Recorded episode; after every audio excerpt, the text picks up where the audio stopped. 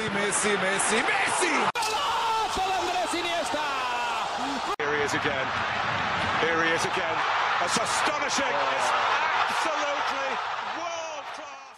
Nach einer viel zu langen Zeit ohne Fußball hat sich der FC Barcelona im Achtelfinale der Champions League relativ souverän mit einem 3 zu 1 Erfolg gegen Napoli durchgesetzt, nachdem das Hinspiel ja bekanntlicherweise 1 zu 1 ausgegangen war. Und damit so ein bisschen ein Ergebnis erzielt, womit viele gar nicht gerechnet hätten. Wasser war, stand ja schon die ganze Saison scharf in der Kritik.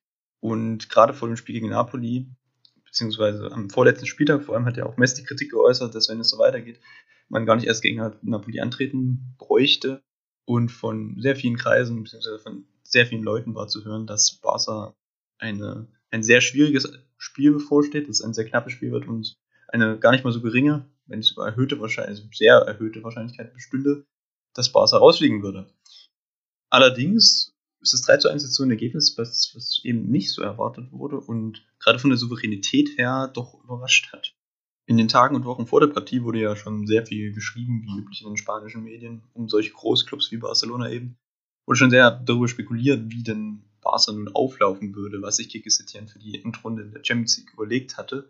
Und letztendlich ist es das, wahrscheinlich, das Wahrscheinlichste auch geworden, das 4-3-1-2, was wir ja schon oft in der Liga gesehen hatten. Also nichts ja, Fancyes mit einer Dreierkette oder so, sondern das alt bewährte, also natürlich nicht altbewährt im Sinne von 4-3 jetzt über Jahre hinweg, sondern was Setien versucht hat zu implementieren über die letzten Spiele hinweg und hat jetzt auch diese Linie weitergezogen. Was etwas antizyklisch zu Setien war oder nicht ganz zu ihm gepasst hat, war dann vielleicht letztendlich die Aufstellung, weil es doch eine sehr, sehr konservative Variante war mit äh, Rakic auf der 6, ähm, Roberto und de Jong im Mittelfeld und im, und im Sturm Griezmann, Suarez und Messi was, wo natürlich so dieses ähm, Überraschungselement in Form eines Spielers wie Gipuic oder Ansu Fati gefehlt hat.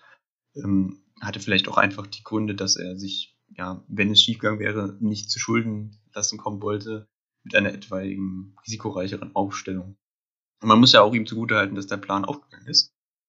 Auch wenn die Aufstellung vielleicht einige nicht so gefreut hat. Napoli auf der anderen Seite begann auch mit einer erwartbaren Aufstellung im 4-3-3. Dabei hat es äh, Lorenzo Insigne, der zuvor eine Verletzung im Ligabetrieb ähm, ja, erhalten hatte, sich zukommen lassen hatte, hatte es geschafft, in diesem Spiel mitzuwirken und statt Milik stand im Sturm Mertens, also ein eher spielerischer Stürmertyp.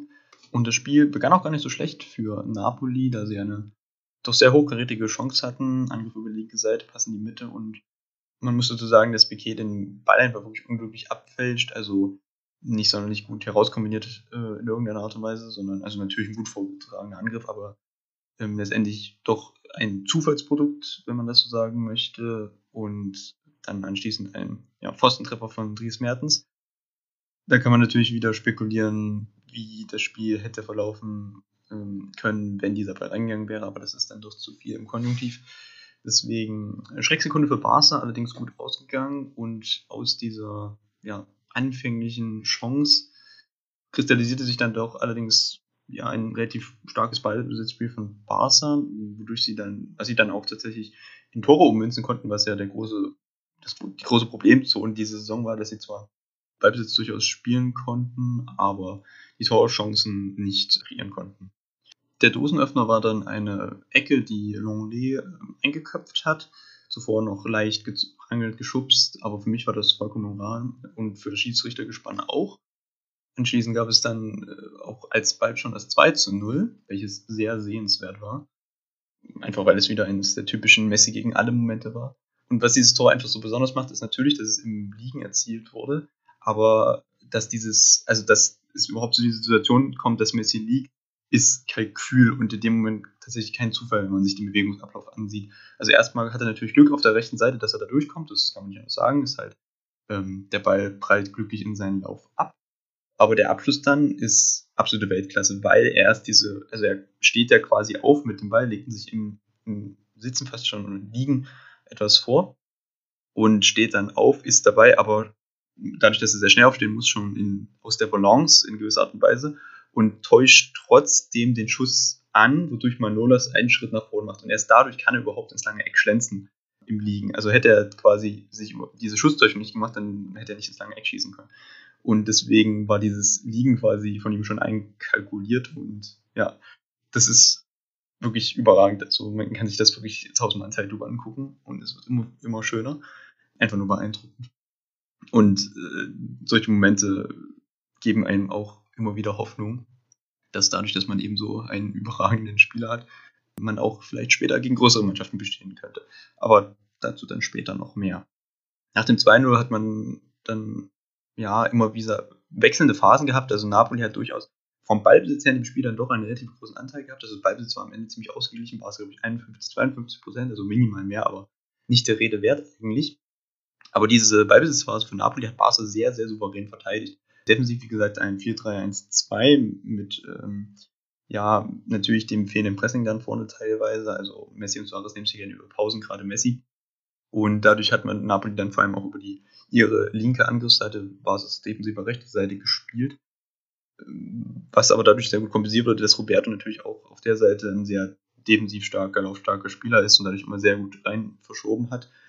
Was mich ein bisschen zum Ra äh, Haare raufen gebracht hat, war dann allerdings das Verschieben teilweise von Rakitic, wobei das im zweiten Durchgang noch wesentlich schlimmer wurde, da einfach teilweise nicht diese, nicht angelaufen ist in, in Wesen, also wirklich in sehr, sehr signifikanten Situationen, wo er dann einfach Raum dem Gegner gelassen hat, in zentralen Bereichen, was, was einfach so nicht geht. Also, das war wirklich nicht gut. Und dann noch einige Unkonzentriertheiten im Passspiel. Also, er war für mich äh, der schlechteste Spieler des Abends bei Barca.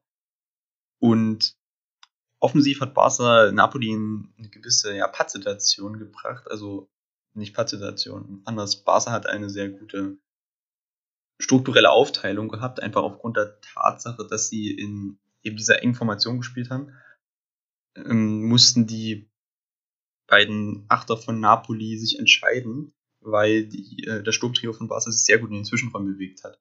Also man hatte sowohl die, äh, die Situation, dass zwei Stürmer von waren, Messi und Suarez und Griezmann hinter, als auch dass Suarez alleine war und Messi und Griezmann gerade quasi in zwei Zehnerrollen geschlüpft sind, wenn man so möchte.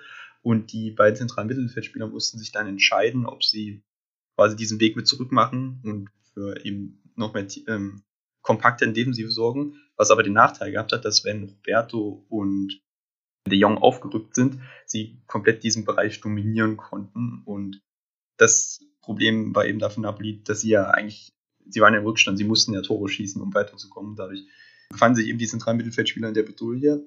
Sie wurden dann unterstützt von den Außenstürmern, die sich haben zurückfallen lassen. Und äh, gerade de Jong muss ich da hervorloben oder hervorheben, weil er auf seiner Seite das sehr, sehr clever ausgespielt hat. Die beiden zentralen Mittelfeldspieler von Neapel mussten sehr, sehr eng stehen, aufgrund eben der Engformation Barsas. Und de Jong hat sich dann teilweise sehr, sehr weit nach links außen offensiv fallen lassen und so immer wieder die Formation aufgebrochen, weil dann der zentrale Mittelfeldspieler nach außen schieben musste und dadurch im Zentrum wieder Räume freigemacht hat. Rakic konnte dann vorstoßen. Also de Jong wirklich überragend äh, rein, rein auf taktischer Ebene, wie er sich verhalten hat. Da, da merkt man schon, dass der nochmal ein ganz, also dass er rein mittelfeldtechnisch dann vielleicht noch ein anderes Niveau natürlich als zum Beispiel Rakitic oder Sergio Roberto haben, aber ich, ähm, ich halte ja sowieso sehr viel von ihm und das zeigt es mir dann auch immer. Wenn ihr Apel dann den Ball hatte, hatten sie auch einen ja, ziemlich klaren Angriffsplan. Ähm, sie wollten mit Mertens natürlich mit dem spielstarken Stürmer immer wieder einen Innenverteidiger rausziehen, also gerade Longley hatte des Öfteren mal nach vorne geholt. Aber auch natürlich Piquet und ähm, für diesen, um diesen Raum zu bespielen, ist dann Zelinski mit nach vorne gestoßen, der ähm, solche, solche offensiv äh, zentralen Läufe sehr gut machen kann. Allerdings haben sie, da lag ja das Problem, dass sie mit ihren Pässen ihn dann nicht oft genug finden konnten. Da hat es dann an Präzision äh, gefehlt. Aber dieser grundsätzliche Gedanke, mit Merz dann den Zentral, die zentralen Innenverteidiger zu beschäftigen, rauszuziehen und damit Zelinski den penetrierenden Lauf zu starten, ist schon ein ja, nachvollziehbarer Ansatz, der sich allerdings nicht ganz so auszahlen konnte. Neapel hat ja auch kein Tor aus dem Spiel heraus erzielt, dann später durch den Elfmeter. Und Barca hatte vorher auch einen Elfmeter bekommen. Glasklares Ding, Koulibaly tritt Messi äh, das Bein kaputt. Also nicht kaputt, Messi war Gott sei Dank nicht verletzt. War aber auch keine böse Absicht, muss man natürlich sagen. Hat ihn da nicht kommen sehen. Aber glasklarer Elfmeter, 3-1, also souverän verwandelt von Suarez.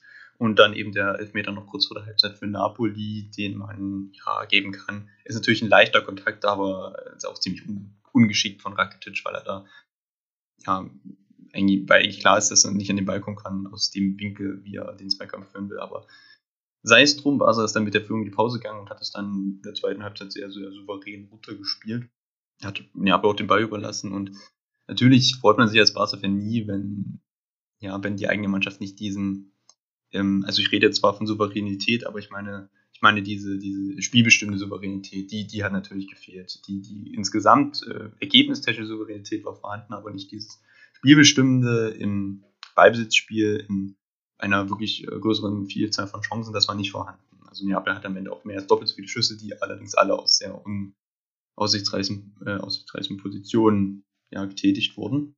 Und so muss man halt festhalten, dass Barca zwar eben nicht diese eben angesprochene äh, komplette spielerische Dominanz hatte, aber das äh, eben für ein K.O.-Spiel sehr gut gemacht hat. Und das muss man natürlich immer festhalten, dass es eben ein K.O.-Spiel ist, dass es in, in, dem es um alles geht für alle Beteiligten und gerade nach dieser Saison natürlich auch ein enormer Druck da ist.